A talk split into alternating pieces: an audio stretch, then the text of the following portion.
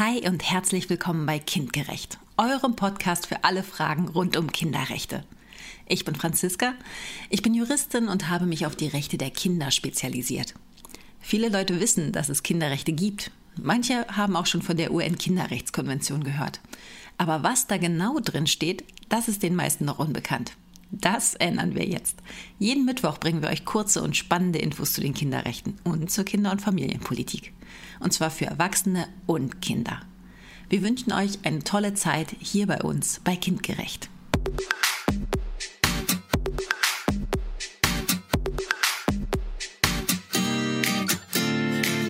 Heute Artikel 17. Zugang zu den Medien, Kinder- und Jugendschutz. Medien sind aus dieser Welt nicht mehr wegzudenken. Und obwohl die AutorInnen der UN-Kinderrechtskonvention keine Ahnung hatten, wie unser Medienalltag im 21. Jahrhundert aussehen würde, haben sie auch 1989 die Bedeutung von Medien zu schätzen gewusst und Artikel 17 in die UN-Kinderrechtskonvention eingefügt.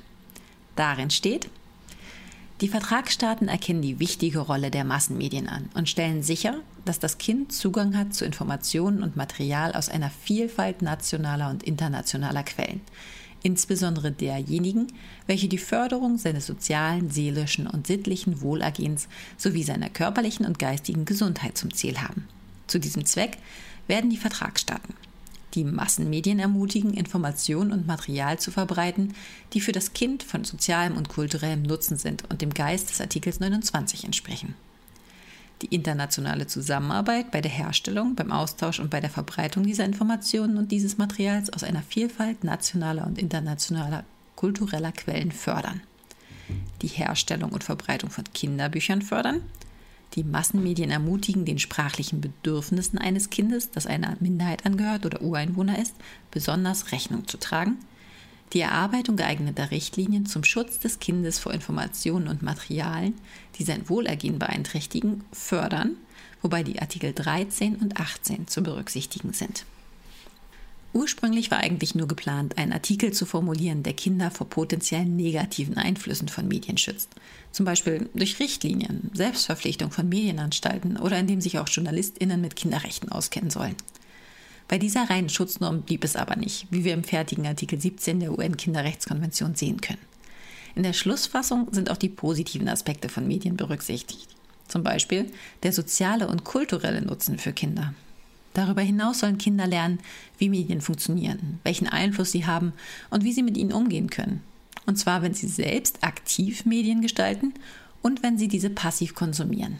Artikel 17 hat also eine Förderkomponente. Außerdem besteht zwischen Artikel 17 und den Artikeln 12 und 13 der UN-Kinderrechtskonvention ein enger Zusammenhang. Denn es geht auch hier um den Zugang zu Informationen als potenzieller Grundlage für eine Meinungsbildung und Meinungsäußerung. Hier geht es also wieder, typisch für die UN-Kinderrechtskonvention, um einen Beteiligungsaspekt. Und da haben wir sie wieder, die drei P. Protection, Provision und Participation. Oder übersetzt Schutzrechte, Förderrechte und Beteiligungsrechte.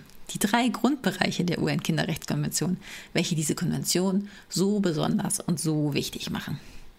Deutschland kommt diesem Auftrag etwa durch öffentliche Bibliotheken, kostenlose Schulbücher, die Unterstützung von Kinderbuchverlagen, Materialien und Seminaren zum Erwerb von Medienkompetenz, der Bundesprüfstelle für jugendgefährdende Medien oder durch Regelungen wie dem Jugendmedienschutzstaatsvertrag der Länder oder dem Jugendschutzgesetz nach. Artikel 17 liest sich aus heutiger Sicht erstmal sehr modern. Schnell denken wir an das Internet, an Social Media und all die positiven und negativen Aspekte, die sich daraus ergeben können. Aber wir dürfen nicht vergessen, die UN-Kinderrechtskonvention wurde 1989 fertiggestellt.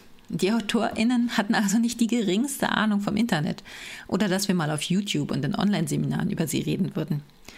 Insbesondere die Frage nach dem Umgang von Kindern mit sozialen Medien ist also eine noch sehr neue, welche die UN-Kinderrechtskonvention zwar nicht bei ihrer Entstehung berücksichtigt hat, die Frage muss aber trotzdem im Lichte der Regelung, also im Sinne der UN-Kinderrechtskonvention betrachtet werden. Cybermobbing, Cyberbullying, Hassreden, Cyberrooming, all das sind Themen, denen sich nicht nur die politisch Verantwortlichen aus kinderrechtlicher Sicht widmen müssen. Mehr dazu gibt es aber in einem anderen Podcast. Vielen Dank, dass ihr reingehört habt. Wenn ihr von Kindgerecht nicht genug bekommen könnt, dann findet ihr uns auch bei YouTube und Instagram. Und noch mehr Videos und Clips, auch für Kinder, gibt es auf unserer Homepage. Ich würde mich freuen, wenn wir uns wieder hören. Bis dahin nur das Beste und tschüss.